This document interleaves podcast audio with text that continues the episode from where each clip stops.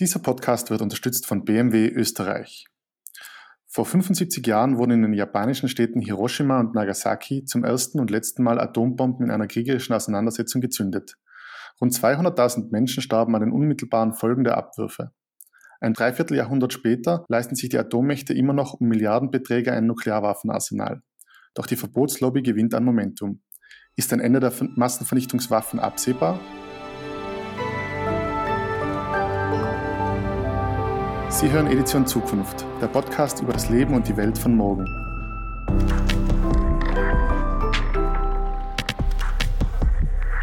Mein Name ist Fabian Sommerwiller und bei mir zu Gast im Podcast ist heute Nadja Schmidt, die Vorsitzende des österreichischen Ablegers von ICANN, einer NGO und Kampagne, die sich für die Abschaffung von Nuklearwaffen einsetzt. Sie ist studierte Politikwissenschaftlerin und mittlerweile seit mehr als sechs Jahren bei ICANN. Schön, dass Sie heute zu Gast sind.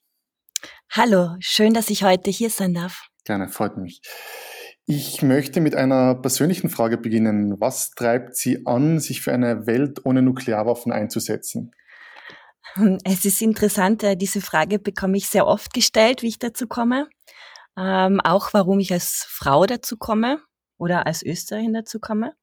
Jedenfalls habe ich mich seit meiner Jugend mit kriegerischen Konflikten und im Besonderen mit dem Zweiten Weltkrieg auseinandergesetzt.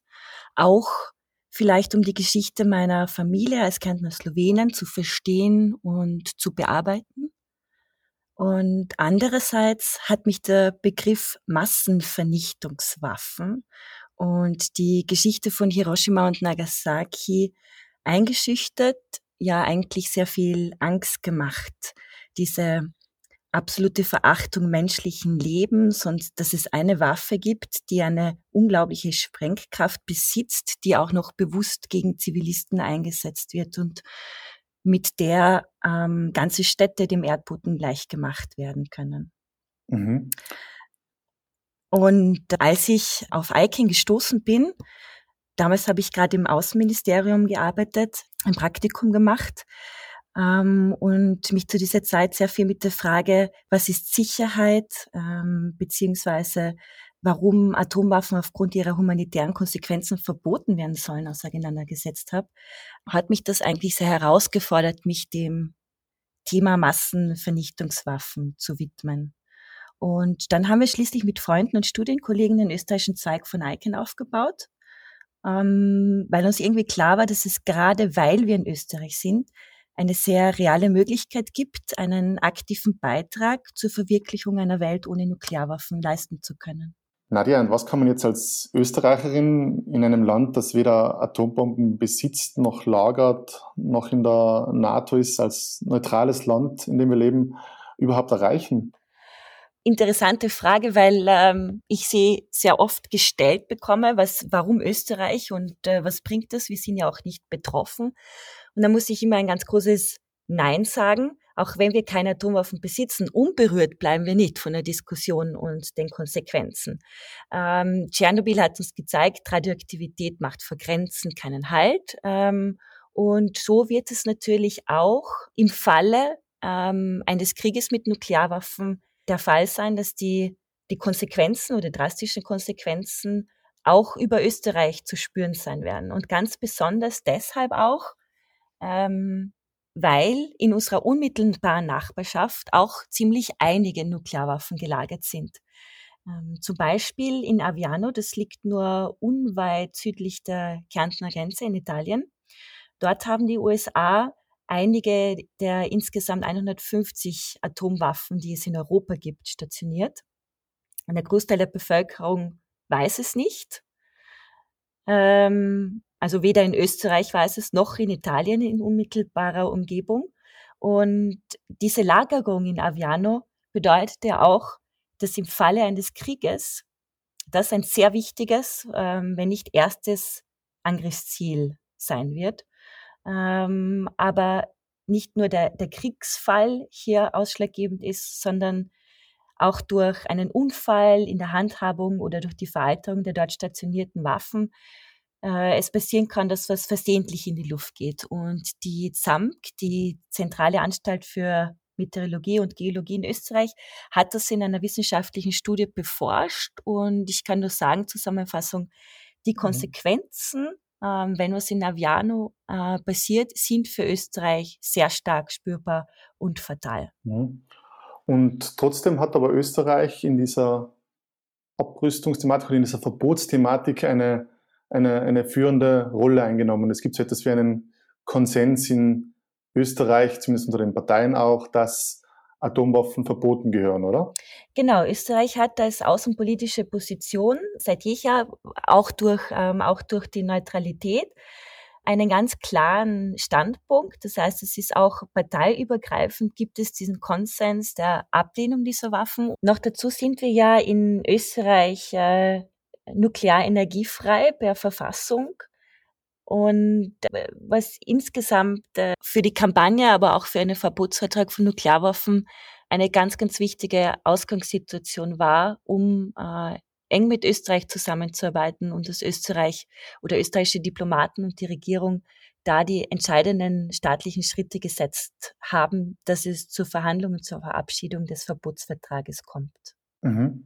Vielleicht kannst du uns kurz was über, über ICANN erzählen. ICANN bedeutet ja International Campaign to Abolish Nuclear Weapons. Also ihr setzt euch für die Abschaffung der Nuklearwaffen ein. Kannst du uns vielleicht was zu den Zielen erzählen, zu ICANN selber erzählen? Ähm, ICANN wurde ähm, 2007, 2008 gegründet ähm, von einer Kampagne den internationalen Ärzten zur Verhinderung des Atomkriegs, die in den 80er Jahren den Friedensnobelpreis erhalten haben, um einen neuen Schwung in die Abrüstungsdebatte zu bringen. Das Ganze war auch so als Follow-up sozusagen zu der berühmten Rede von Barack Obama in Prag, wo er wieder die Vision einer nuklearen, äh, nuklearwaffenfreien Welt äh, darüber gesprochen hat. Jedenfalls ähm, ICANN ist eine Kampagne, weniger eine NGO. Es ist ein Zusammenschluss, ein loser Zusammenschluss von ähm, über 500 weltweiten Organisationen, NGOs, die sich dem einen Ziel verpflichtet haben, Nuklearwaffen abzuschaffen. Also es geht uns nicht um, um äh, Non-Proliferation, also der Nichtweiterverbreitung, sondern wirklich ganz konkret, äh, sie zu verbieten und abzuschaffen.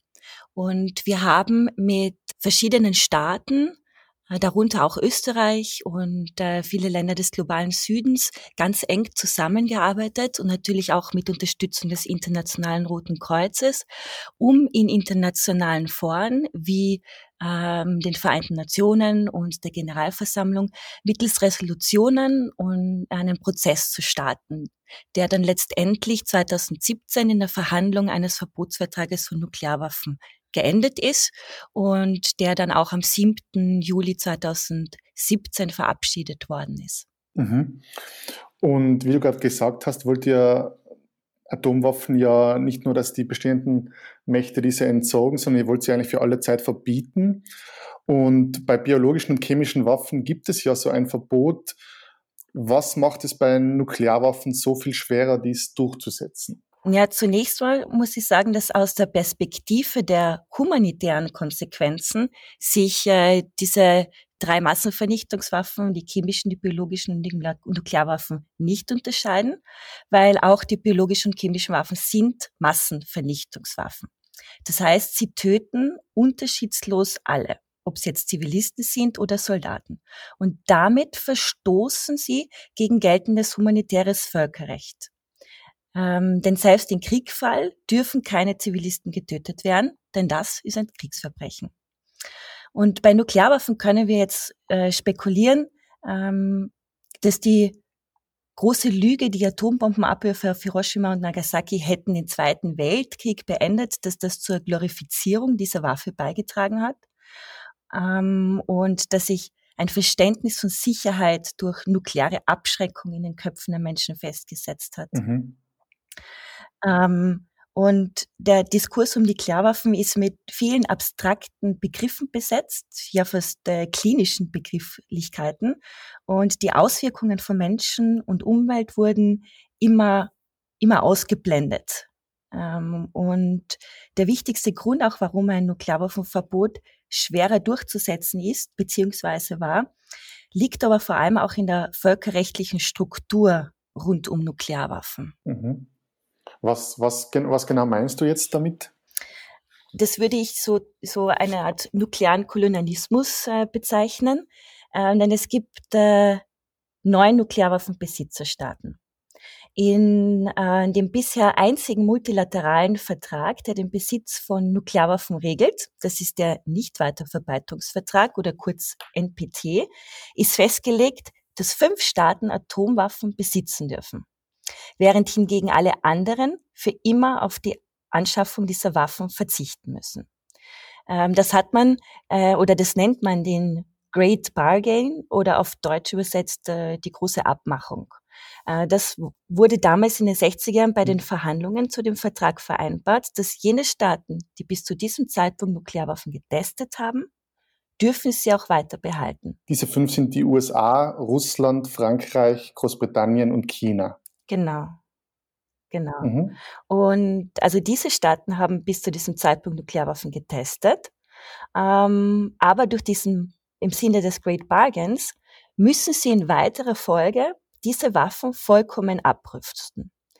Jetzt haben wir die Situation, dass 186 Staaten der Welt für immer auf Nuklearwaffen verzichtet haben und fünf Staaten sie noch immer besitzen und ihre Verpflichtungen nicht einhalten. Also nichts hinsichtlich Abrüstung tun, sondern ganz im Gegenteil, sie modernisieren derzeit sogar ihre Arsenale, was für mich und für viele andere das Gegenteil von Abrüstung darstellt. Auf gut Deutsch sind sie vertragsbrüchig, könnte man auch sagen. Ja. Okay. Und jetzt haben wir aber auch vier weitere Staaten, wie du sagst, Atomwaffen. Es sind Indien, Pakistan, Israel und Nordkorea. Wie geht es dem Verbotsvertrag aktuell, würdest du sagen? Und werden Nuklearwaffenstaaten irgendwann beitreten? Und vielleicht auch die Nachfrage, was passiert, wenn nie jemand wirklich beitritt? Was, wenn sie sagen, da machen wir jetzt einfach nicht mit? Bleibt der Vertrag dann zahnlos? Das ist eine, eine große Frage. Ich werde versuchen, mich da kurz zu halten. Also der Verbotsvertrag wurde ja 2017 in den Vereinten Nationen in New York von 122 Staaten verabschiedet. Und mit dem heutigen Tag haben ihn jetzt 83 Staaten unterzeichnet und 44 davon haben ihn ratifiziert. Das heißt, äh, sie haben ihn in nationales Recht oder durch nationales Recht in Kraft gesetzt. Ähm, der Vertrag selbst würde jetzt 50 davon brauchen, dass der Vertrag in Kraft treten kann. Es fehlen uns also mit heute Nummer ähm, sechs Staaten. Und wir denken, dass wir das bis Ende des Jahres schaffen werden, äh, dass wir bei 50 Ratifikationen stehen. Und damit ähm, wird der Vertrag dann zu geltendem Völkerrecht. Für alle, die dabei sind. Natürlich, für alle, die dabei sind. Mhm. Ähm, und damit haben aber jetzt alle Staaten, die für eine nuklearwaffenfreie Welt und für Abrüstung eintreten, auch ein ziemlich ähm, machtvolles ähm, Werkzeug in der Hand, um auf die Besitzerstaaten Druck auszuüben. Aber auch die Bevölkerung haben jetzt eine klare rechtliche Regelung in der Hand, die die Ächtung dieser Waffen ausdrückt. Und das soll dann in weiterer Folge seine Wirkung entfalten. Ich kann vielleicht ein Beispiel anführen, ähm, wie das gemeint ist, also völkerrechtliche Wirkung durch eine Ächtung. Ähm, wenn wir uns ähm, das Chemiewaffenverbot ansehen und den Fall Syrien und die Verwendung von äh, Chemiewaffen im Syrien-Konflikt. Syrien war zu diesem Zeitpunkt dem Verbot noch nicht beigetreten. Ähm, jedoch alle anderen Staaten der Welt. Und damit war die Ächtung und das Tabu rund um Chemiewaffen schon so stark, dass es eine ganz konkrete Wirkung entfalten hat und Syrien dazu gezwungen wurde oder konnte, durch internationale Inspektoren geprüft zu werden und dass es seine Bestände zerstören muss und dem Vertrag äh, beitreten muss. Und das heißt auch, dieses, dieses, diese Ächtung der Chemiewaffen ist mittlerweile so stark, dass die gesamte Welt sie als inakzeptable Waffen wahrnimmt. Für Nuklearwaffen bedeutet das, dass sich dann in weiterer Folge nicht nur die Besitzerstaaten aber dann rechtfertigen müssen, dass sie Nuklearwaffen besitzen. Interessant wird es für uns in, im europäischen Kontext dann, ähm, wie sich die NATO-Staaten, zum Beispiel Deutschland oder Italien, rechtfertigen, warum sie ihre Sicherheit auf Massenvernichtungswaffen basieren lassen und warum sie auf ihrem Staatsgebiet Nuklearwaffen lagern, die zum Beispiel auch von deutschen Piloten im Ernstfall abgeworfen werden können. Und ähm, weil, weil oft viele dann auch dann so als Replik drauf sagen, ja, die Nuklearwaffe starten, das kann ihnen jetzt reichlich egal sein. Das ist ihnen nicht, weil sie sind äh, sich dieser Wirkung bewusst und die Nuklearwaffenstaaten wissen, dass sie letztlich dann vertraglichen Verpflichtungen nachkommen müssen. Vor allem auch der bereits unterzeichneten vertraglichen Verpflichtung innerhalb des NPTs, dass sie abrüsten müssen. Und daher wehren sie sich natürlich vehement und da ist auch mit sehr bedenklichen Erpressungen von kleineren Staaten, ähm, dass diese den Verbotsvertrag eben nicht beitreten sollen. Mhm. Jetzt gibt es aber natürlich auch nach wie vor Staaten, Personen, Politiker, die Atomwaffen einfach befürworten, die sagen, die haben eine friedensbildende Wirkung, so grotesk das klingt, während des Kalten Krieges gehabt und die jetzt auch sagen, dass eine komplette Abrüstung einfach ein zu hohes Maß an Vertrauen benötigen würde, das in dieser volatilen Welt, in der wir uns befinden, einfach nicht gegeben ist. Was sagt ihr jetzt, wenn jemand sagt, okay, angenommen, es treten alle bei irgendwann, alle rüsten ihre Atomwaffen ab, wie überwindet man dieses Vertrauensdilemma, dass sich ein Staat vielleicht doch 20 Sprengköpfe in der Hinterhand behält und damit die restliche Welt terrorisiert? Hm. Also zunächst einmal muss ja mal ganz äh, entschieden dagegen auftreten, dass äh, Atombomben als friedensbildende Wirkung oder stabilisierende Wirkung zugesprochen wurde. Weil das Atomwaffen den Zweiten Weltkrieg beendet hätten und so Leben gerettet hätten, ist eigentlich ein weit verbreiteter Mythos und entbehrt äh, eigentlich jeder fundierten wissenschaftlichen Grundlage. Und ich muss da noch kurz mal erwähnen, worum es sich bei Nuklearwaffen handelt. Die sind so konstruiert, dass sie innerhalb eines einzigen Augenblicks ganze Städte auslöschen können und auf Dauer verstrahlen. Das heißt auch, allein die Drohung, unschuldige Zivilisten zu Hunderttausenden zu töten, äh, kann keine akzeptable Lösung sein und darum kann nukleare Abschreckung einfach nicht friedens bildend sein. Weil Abschreckung funktioniert ja auch nur dann, wenn man den Einsatz von Nuklearwaffen auch wirklich im Bereich des Möglichen hält. Das heißt, man muss auch wirklich glaubhaft darin sein, dass man sie einsetzen wird. Und das setzt doch eher einen Psychopathen am Hebel raus, der willens ist, hunderttausende Menschen in einem Augenblick zu töten. Abschreckung impliziert ja Gewalt. Und Gewalt ist nicht friedensbildend. Ein häufiges Argument ist, dass es, dass diese, die Androhung dieser schrecklichen Gewalt oder alleine die, die Möglichkeit, dass ähm, diese Bombe eingesetzt werden könnte, argumentieren ja viele, dass es eventuell sogar, sagen wir mal, gelindere Mittel der Gewalt abhält. Sprich, dass, dass sich die, die Russen und, und die USA jetzt nicht gegenseitig bekriegen mit, sagen wir mal, konventionellen Waffen, weil sie fürchten, dass dann irgendwann die Atombombe kommen könnte. Dieses Argument siehst du auch nicht. Nein, das sehe ich auch nicht, weil ähm, der Nachweis, ähm, wie viele Kriege jetzt dadurch verhindert wurden, den gibt's ja nicht. Das kann man ja quantitativ nicht, äh, nicht nachweisen, dass jetzt wirklich die Existenz dessen irgendwelche Konflikte verhindert hätte. Und ganz im Gegenteil, wir hatten ja einen großen Konflikt. Wir hatten den Kalten Krieg und zahlreiche kleinere Konflikte, die ja trotzdem ähm, äh, auch zwischen den USA und Russland und anderen Mächten ausgetragen wurden. Also das ist ein sehr theoretisches Argument, das aber noch nie irgendwie ähm, mhm. quantitativ äh, nachgewiesen werden konnte. Mhm.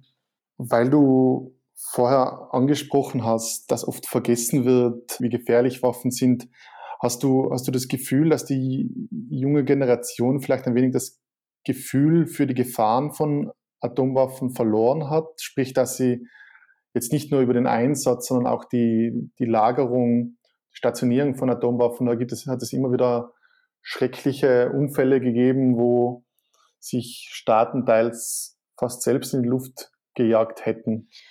Also ich würde jetzt mal sagen, dass es nicht nur die junge Generation ist, der ein bisschen das Gefühl verloren gegangen ist.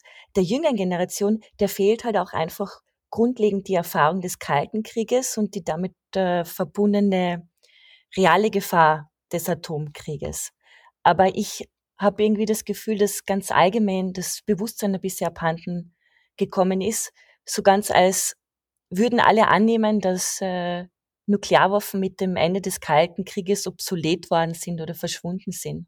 Und das sind sie aber nicht, weil eigentlich haben wir auch eine wachsende Zahl von Staaten, die die Bombe besitzen.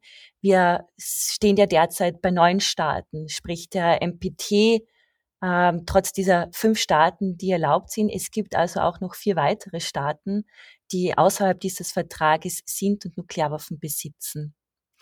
Ähm, und äh, vielleicht auch für die Zahl, ähm, laut Daten von äh, SIPRI, einem Forschungsinstitut in Schweden, haben wir heute mehr als 13.000 Atomwaffen weltweit und dafür sind 1800 auf High Operational Alert. Das heißt, die können unmittelbar eingesetzt werden.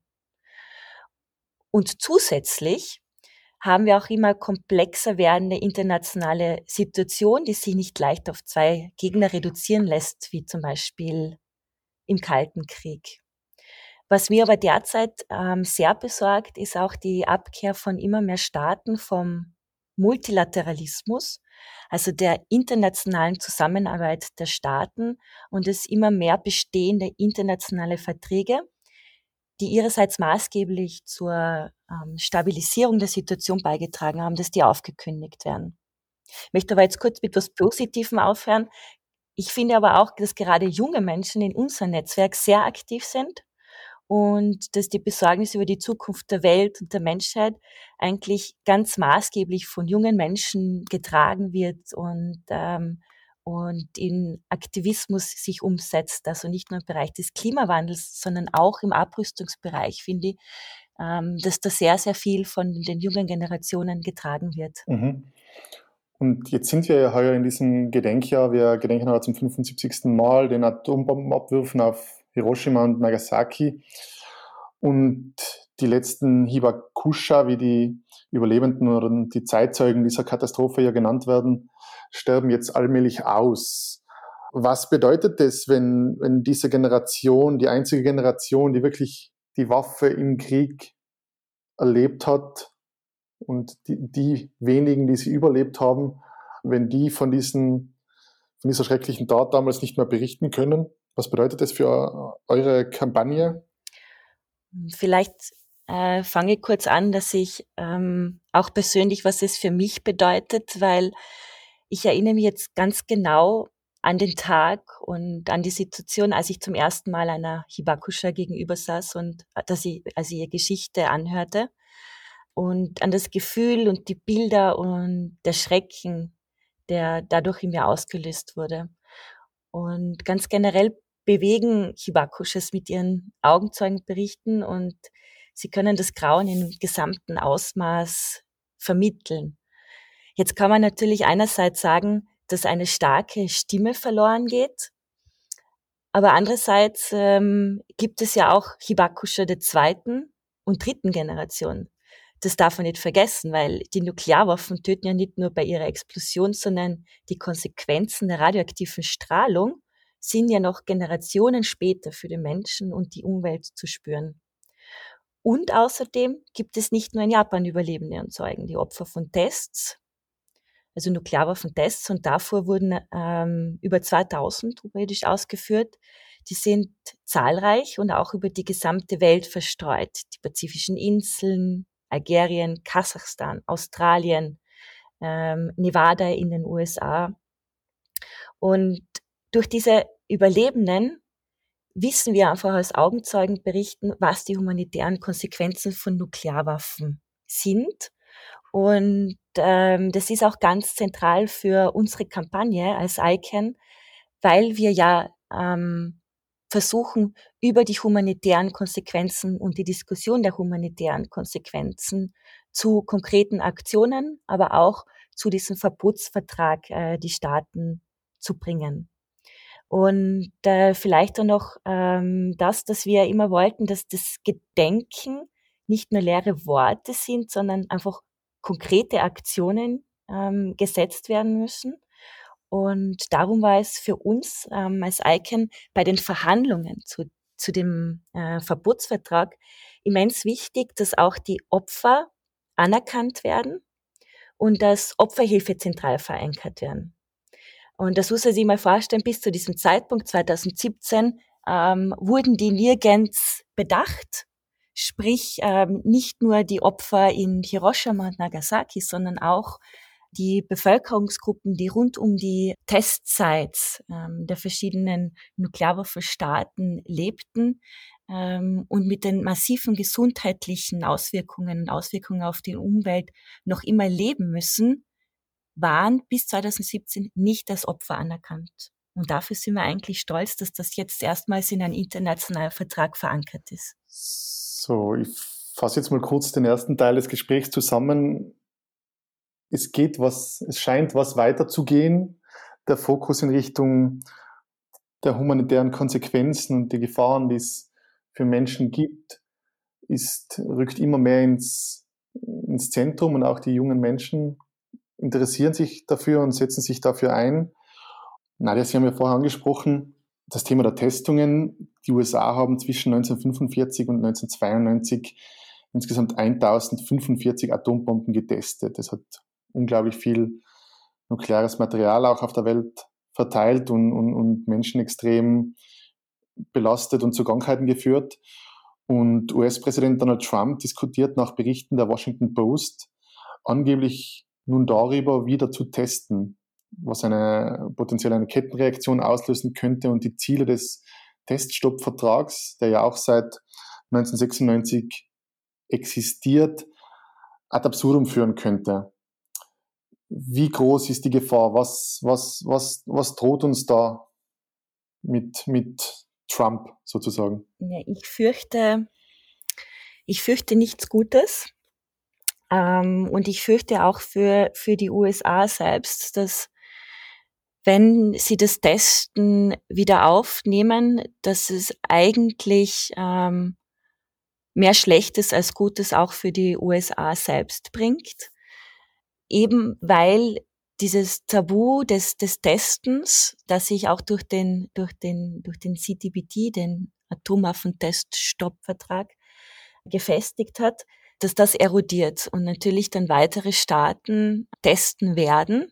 Man muss auch dazu sagen, dass es diese Nachricht, dass äh, von der Trump-Administration oder Trump, dass, dass sie das Testen wieder beginnen, auch ein sehr zynischer Zeitpunkt ist. Es war kurz vor den eben 75. Jahrestag des Gedenkens an Hiroshima und Nagasaki. Ein paar Tage vor diesem Gedenken haben sie sogar Trägersysteme, also Raketen, getestet, ähm, was sehr, sehr zynisch ist in Anbetracht, was da eigentlich, was wir da eigentlich gedenken. Und dass es jegliche Beteuerung äh, von den USA und anderen Staaten, dass sie die Vorreiter für eine nuklearwaffenfreie Welt sind und dass sie die responsible, die verantwortungsvollen Staaten sind, auch ad absurdum führt, weil es zeigt einfach, dass mit der Modernisierung nicht nur der Ersatz von Nuklearwaffen dann einhergeht, das alte wieder mit neuen ausgetauscht werden, sondern dass das ganze Spiel wieder von vorne anfängt. Mit Testen, in weiterer Folge dann mit Aufrüsten, einer Aufrüstungsdynamik in allen Besitzestaaten. Und das könnte natürlich auch dazu führen, dass weitere Staaten Nuklearwaffen ähm, anschaffen möchten. Und dann das Ganze noch vor dem Hintergrund, dass äh, von den USA bzw. Russland ein bilateraler Vertrag nach den anderen aufgekündigt wird oder Gefahr läuft, dass er, dass er ausläuft, ist eine Entwicklung äh, besorgniserregt. Mhm.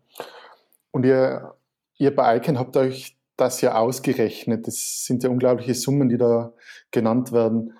138.699 US-Dollar haben die Staaten 2019 pro Minute, das muss man wirklich nochmal dazu sagen, pro Minute für ihre Atomwaffenarsenale ausgegeben. Und insgesamt waren es ja mit 72,9 Milliarden US-Dollar um 7,1 Milliarden mehr als noch 2018. Also man merkt da deutlich, es findet eine Modernisierung statt und es findet auch zum Teil eine Aufrüstung wieder statt. Jetzt ist die Frage, sollten Atomwaffen einmal eines Tages abgeschafft werden? Was passiert mit der vielen Kohle, die da übrig ist? Wird die dann einfach für konventionelle Waffen eingesetzt? Was glaubst du? Hm. Also erstens muss ich auch sagen, ich finde, das sind ähm, wirklich unfassbare Summen. Also das muss sich wirklich auf der Zunge zergehen lassen, was da pro Minute allein ausgegeben wird. Das Ganze finde ich ja noch unfassbarer in Zeiten einer Covid-Pandemie. Und da möchte ich nur kurz, dass sich die Hörerinnen und Hörer auch in Erinnerung rufen, welche Staaten Nuklearwaffen besitzen und gerade modernisieren und wie es um die Gesundheitssysteme dieser Staaten bestellt ist. Aber jetzt insgesamt bei der Frage des Geldes oder des Investments ist eine Frage in der Diskussion eigentlich ganz grundlegend. Was ist Sicherheit und wie definieren wir Sicherheit? Und wenn man so wie wir für menschliche Sicherheit eintritt und sagt äh, oder fragt, was macht Menschen sicher? Sind es Massenvernichtungswaffen oder sind es Investitionen in Bildung, Gesundheit etc.? Dann ist es schon für mich nicht so ein, ein klarer Schluss irgendwie, dass es, ähm, wenn wir es schaffen, dass Nuklearwaffen abgeschafft werden, dass die Summen eins zu eins in konventionelle Waffen investiert werden, weil es geht damit einher auch ein großer Diskurswandel, den wir bewirken wollen und der auch sicherlich jetzt in Zeiten der Covid-Pandemie ähm, sehr an, an Fahrt oder Bewusstsein aufnimmt. Eben diese Neudefinition oder Andersdefinition von Sicherheit. Und zwar den Menschen ins Mittelpunkt zu stellen und zu fragen, was ist menschliche Sicherheit und was brauchen wir da? Und was kann ich als Einzelner tun, wenn ich mich jetzt für eine Welt ohne Atomwaffen einsetzen möchte? Gibt es eigentlich eine lange Liste, die ich da vorschlagen könnte? Zunächst einmal, das finde ich persönlich einfach ganz wichtig, ist ähm, dieses Narrativ der Macht und dieses Narrativ, das sich rund um Nuklearwaffen gebildet hat, auch so ein patriarchales Narrativ, dass äh, Waffen sind gleich Stärke, sind gleich Schutz versus äh, Friedensbewegungen und Abrüstungsbefürworter sind äh, äh, sind naiv oder emotional etc., dass man dieses Narrativ mal ablehnt und äh, dem Diskurs nicht mehr folgt, der von Besitzerstaaten aufgebaut wurde. Also dass äh, Nuklearwaffen Kriege verhindern, dass Nuklearwaffen uns sicher machen. Dann als zweites was äh, ebenso konkretes ähm, ist, ähm, dass man seiner Bank oder seinem Pensionsfonds sagt, dass sie nicht in Massenvernichtungswaffen investieren dürfen. Dafür haben wir bei ICANN eine, eine Kampagne geschaffen, zusammen mit einer niederländischen NGO. Äh, die Kampagne heißt Don't Bank on the Bomb. Und die sieht sich Investitionen und Kredite von Banken und Pensionsfonds in die Nuklearwaffenprogramme der Besitzerstaaten an und schaut sich an, welche Unternehmen welche Komponenten herstellen, vergeben und welche Kredite beziehungsweise Unterstützungen sie vom Pensionsfonds erhalten. Äh, das Ganze wird auch Divestment genannt. Zum Beispiel diskutiert gerade der Stadtrat von New York selbst, dass sie ähm, die Pensionsfonds der Mitarbeiter der Stadt New York, also dass diese Pensionsfonds sich aus äh, dem Investment in Nuklearwaffenprogramme beziehungsweise Kreditlinien zurückzuziehen. Also ganz konkret nachschauen, was deine Bank, dein Pensionsfonds tut und äh, mitteilen, dass sie nicht investieren dürfen. Der Verbotsvertrag wird uns da natürlich in Österreich hilft er ja da schon, weil das ist verbotenes Investment, aber da geht es auch vor allem um alle anderen Staaten. Zum Beispiel in Deutschland wäre das ganz wichtig, ähm, so etwas zu tun. Als letzter Punkt natürlich auch noch äh, unsere Arbeit zu unterstützen, entweder mit Engagement oder Spenden, das geht natürlich auch. Mhm. Und wenn Sie jetzt abschließend ein, einen Ausblick wagen müssten, wann, wann wird die letzte Atombombe verschrottet? Erleben wir das noch? Oder Dürfen wir das noch überleben oder, oder müssen wir da auf die nächsten Generationen hoffen? Hm. Ja, an diesem Punkt muss ich kurz äh, den Barack Obama zitieren. Der hat 2010 in einer Rede in Prag gesagt, maybe not in my lifetime. Mhm. Und äh, ich finde, aber ich bin etwas jünger. Ich auch. Als Barack Obama. Und ich möchte schon daran arbeiten, dass es in meiner Lifetime passiert. Auch damit meine Tochter und kein Kind dieser Welt einerseits dieser Gefahr ausgesetzt wird. Ähm, aber andererseits, weil ich finde, dass gerade jetzt und gerade heute ein ganz wichtiger Zeitpunkt ist, um Weichen zu stellen, weil es ja jetzt gerade um die Modernisierung der Arsenale geht und wir sonst Gefahr laufen, ähm, dass es wieder ein paar Jahrzehnte dauert, bis wir an dem Punkt sind, äh, dass wir ja sie konkret abschaffen oder wirklich äh, sie loswerden, diese Waffen. Mhm. Gut, also es scheint jedenfalls, als hättet ihr noch einen langen Weg vor euch, aber es ist definitiv ein lobenswerter Weg, muss man sagen. Und vielen Dank jedenfalls, Nadia Schmidt, für Ihre Zeit. Wir wollen uns jetzt aber noch kurz anhören, was einer der renommiertesten Sicherheitsexperten und Politanalysten zur Umsetzbarkeit der ICANN-Pläne zu sagen hat. Und wir schalten jetzt dann in Kürze zu Franz Stefan Gadi nach New York. Dir, Nadia, aber mal danke für das Gespräch. Danke für die Einladung. Und wir schalten jetzt, wie gesagt, zu Franz Stefan Gadi. Er berät Regierungen und deren Streitkräfte zur Zukunft des Krieges. Herr Gadi, vielen Dank, dass Sie sich die Zeit genommen haben. Vielen, vielen Dank für die Einladung und liebe Grüße nach Wien. Lassen Sie uns kurz ein wenig in die Zukunft blicken. Äh, für wie realistisch halten Sie es, dass ein Atomwaffenstaat in naher Zukunft dem Atomwaffenverbotsvertrag wirklich beitritt und sein nukleares Arsenal aufgibt? Also ich glaube, äh, das ist sehr, sehr unrealistisch. Das einzige Land, das bis dato seine Nuklearwaffenkapazitäten aufgegeben hat, war Südafrika in den frühen 90er Jahren und da hat es sehr spezifische Gründe gegeben. Das war das Ende des Kalten Krieges, äh, andere innenpolitische Faktoren. Äh, Im Allgemeinen ist der Trend ja ein ganz ein anderer, dass die ganzen Nuklearwaffenstaaten im Moment dabei sind, ihre Arsenale wieder aufzustocken bzw. zu modernisieren. Und ähm, ja, ich würde einfach gern vielleicht ein Gedankenexperiment hier durchführen und zwar einfach die Idee eben, die Welt schafft wirklich oder alle Nuklearwaffenstaaten schaffen wirklich ihre Atomwaffen ab.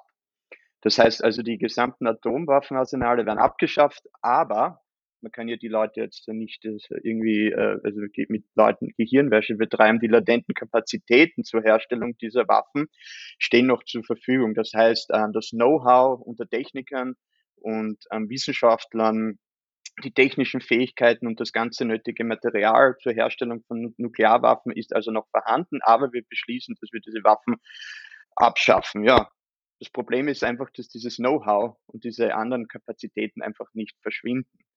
Das Problem ist auch eben, dass es eben Rüstungskontrollen, die diese, die dieses Verbot überwachen würden, ähm, das sehr schwierig ist, das wirklich umzusetzen, weil man braucht einfach gegenseitiges Vertrauen und das ist einfach nicht leicht zwischen potenziellen Kriegsparteien.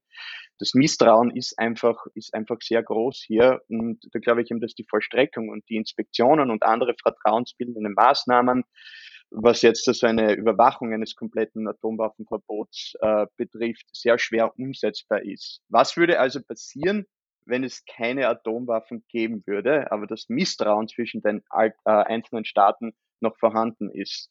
Da wäre meine Konklusion, wir würden in ein neues Zeitalter der Präventivkriege schlittern. Erinnern Sie sich noch an 2017, Nordkorea-Krise, die letzten Jahre Krise mit dem Iran und den Vereinigten Staaten. Ist es stetig darum gegangen, sollen wir einen Präventivschlag gegen Nordkorea oder dem Iran durchführen, bevor diese Kapazitäten vorhanden sind, bevor das Land wirklich Atomwaffen besitzt. Ja, weil danach ist das Risiko einfach zu groß, dass es zu einem wirklichen Nuklearkrieg kommt. Jetzt muss man das einfach sich äh, so äh, muss man das einfach so so denken, ja. Also das heißt, diese Waffen sind weg. Wir haben diese Kapazitäten. Es herrscht dieses Misstrauen eben und diese diese einzelnen Staaten ähm, ähm, ähm, schauen sich gegenseitig an und haben einfach nicht das Vertrauen, dass da nicht irgendjemand schwindelt. Ja. Das heißt, grundsätzlich ist es so, dass dann die eine Seite wirklich immer überlegen muss, müssen wir jetzt äh, präventiv handeln? Ich weiß nicht, Russland schafft die Atomwaffen ab, Amerika schafft, schafft die Atomwaffen ab, Frankreich schafft sie ab.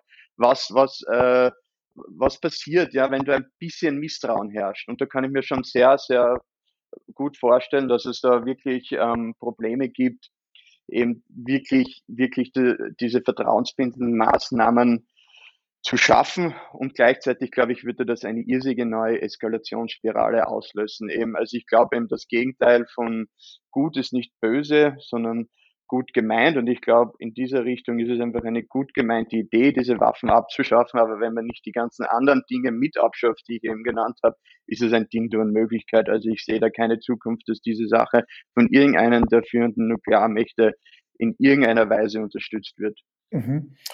Und warum klappte es Ihrer Meinung nach dann bei biologischen und chemischen Massenvernichtungswaffen nicht, aber bei den atomaren? Und vielleicht dazu gefragt, glauben Sie nicht, dass einfach diese soziale Ächtung, die Frau Schmidt angesprochen hat, äh, dass es einfach zusehends weniger akzeptiert sein wird, Atomwaffen zu besitzen, die Atomwaffenstaaten zum Umdenken bewegt?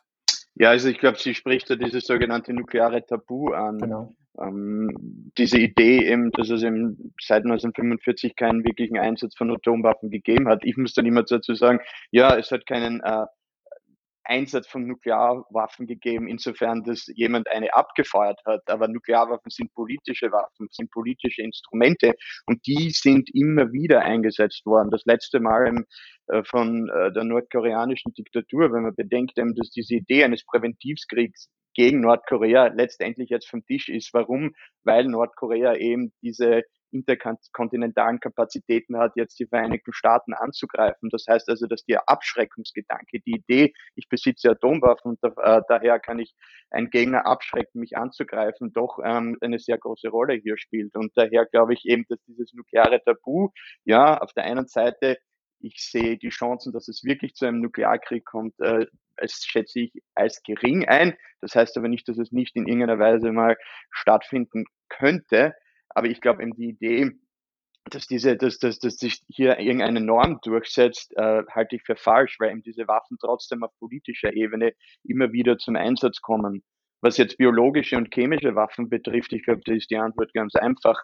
Diese Waffen wurden äh, geschaffen eben äh, zu einem Zeitpunkt, ähm, vor allem also die biologischen Waffen jetzt, äh, wo Nuklearwaffen bereits existierten. Das heißt, ähm, speziell die Amerikaner in den 60er Jahren haben damals, ähm, also unter Richard Nixon war das eben, der hat gesagt, okay, wir, wir stellen jetzt so die Produktion von biologischen Waffen ein, aus dem einfachen Grund, weil Nuklearwaffen genug sind, weil sie die ultimativen Waffen sind und auch ultimativ die Abschreckung gegenüber eines, eines sowjetischen Erstschlages garantieren, genauso mit den chemischen Waffen. Das wäre der eine Punkt. Der zweite Punkt ist einfach, dass keines der Länder wirkliche operative Konzepte ähm, kreieren konnte, schaffen konnte, um diese Waffen effektiv wirklich, wirklich in irgendwelchen operativen Plänen auf dem Schlachtfeld einzubinden. Und das dritte ist natürlich das, das Erbe des Ersten Weltkriegs, wo chemische Waffen im großen Maßstab eingesetzt wurden, dass, dass, dass sich da doch noch eine gewisse, eine gewisse Abschre ein, ein Abschreckungsgedanke ähm, in, also involviert ist. Insofern auch im Zweiten Weltkrieg keine chemischen Waffen zum Einsatz gekommen sind, also nicht im großen Ausmaß. Äh, gibt ein paar Kontroversen hier und dort. Aber äh, grunds grunds grundsätzlich ähm, ist die Antwort einfach, dass es eben hauptsächlich auf Nuklearwaffen zurückzuführen ist und dass eben die Idee der Abschreckung, der militärischen Abschreckung hauptsächlich auf Nuklearwaffen basiert und nicht auf chemischen oder biologischen Waffen. Mhm. Und Sie haben es schon angesprochen, dieses Vertrauensproblem. Sollten Atomwaffen jetzt in den kommenden Jahren noch uns eine Weile begleiten, wie können wir zumindest die Gefahren, die mit dem Besitz von Atomwaffen einhergehen, minimieren? Naja, also ich glaube, wir haben etabliert, dass es äh, sehr unwahrscheinlich ist, dass wir diese Waffensysteme abschaffen. Das heißt, was können wir jetzt da dezidiert dagegen tun? Ich glaube, hier gibt es neben den Rüstungskontrollen ein paar sehr konkrete Vorschläge und die kommen jetzt von einem Militäranalysten natürlich. Und also ich schaue, ich fasse mich ja hauptsächlich mit Militärstrategie, Taktik, äh, Konzepte wie nukleare, konventionelle Abschreckung und so weiter. Ja. Und hier würde ich zum Beispiel sagen, eben, dass es, dass es, dass es drei konkrete Sachen geben könnte. Das erste wäre, wenn sich alle führenden Nuklearmächte äh, einigen ihre Nuklearkriegsdoktrine zu adaptieren. Das heißt keine Erstschlagdoktrine. Das heißt, jedes Land würde sich verpflichten, nicht als erstes loszuschlagen mit Nuklearwaffen. Das Problem hier ist, dass das sehr oft debattiert wurde. Selbst Präsident Obama wie er 2008 ins Weiße Haus gekommen ist, hat äh, gesagt, okay, das ist einfach verrückt, diese Idee, dass die Amerikaner jemals ein, oder dass wir als Amerikaner jemals einen Nuklearkrieg anfangen könnten. Ja, und dann hat er sich ein bisschen in diese Nuklearstrategie eingelesen und dann gibt es natürlich eine nukleare Waffenlobby hier und dann die Generäle und Strategen und alles. Und wie jeder andere Präsident vor ihm, seit Reagan eigentlich, hat er letztendlich sich entschlossen, nein, es funktioniert einfach nicht. Das wird offiziell sagen, wir setzen nicht als erstes ähm, äh, als erstes Land Nuklearwaffen ein in einem potenziellen Krieg. Warum? Die Idee ist einfach, weil es die nukleare Abschreckung, diese Abschreckungsidee, die ja hinter dieser ganzen nuklearen äh, Waffenstrategie immer vorhanden ist, schwächt. Trotzdem glaube ich, ist, dass es, ist, ist dies eine wichtige Diskussion, die zu führen ist. Ja? Das zweite wäre einfach, ähm, sich genau Waffensysteme anzuschauen, die nicht mehr zeitgemäß sind. Und hier spreche ich speziell landgestützte ballistische Interkontinentalraketen an. Diese Raketen sind, also die Amerikaner haben eine große Anzahl davon, die Russen haben eine große Anzahl davon, ähm, China hat jetzt auch äh, ein paar hundert, sind enorm verwundbar gegenüber Erstschlägen. Ich glaube eben diese, diese landgestützten ähm, Interkontinentalraketen kreieren einfach eine enorme Eskalationsspirale. Sie haben ein enormes Eskalationspotenzial in einer Krise, weil sie eben so verwundbar sind. Und weil eben die Russen sowie die Amerikaner, die zwei größten Atommächte, äh, diese Art der Atomwaffen in kontinuierlicher Alarmbereitschaft haben. Das heißt, dort sitzen Crews neben diesen Raketen und innerhalb von wenigen Minuten könnte bei einer Warnung eben, dass irgendwelche Raketen des Gegners im Anflug sind, könnten diese Raketen losgeschickt werden. Ja?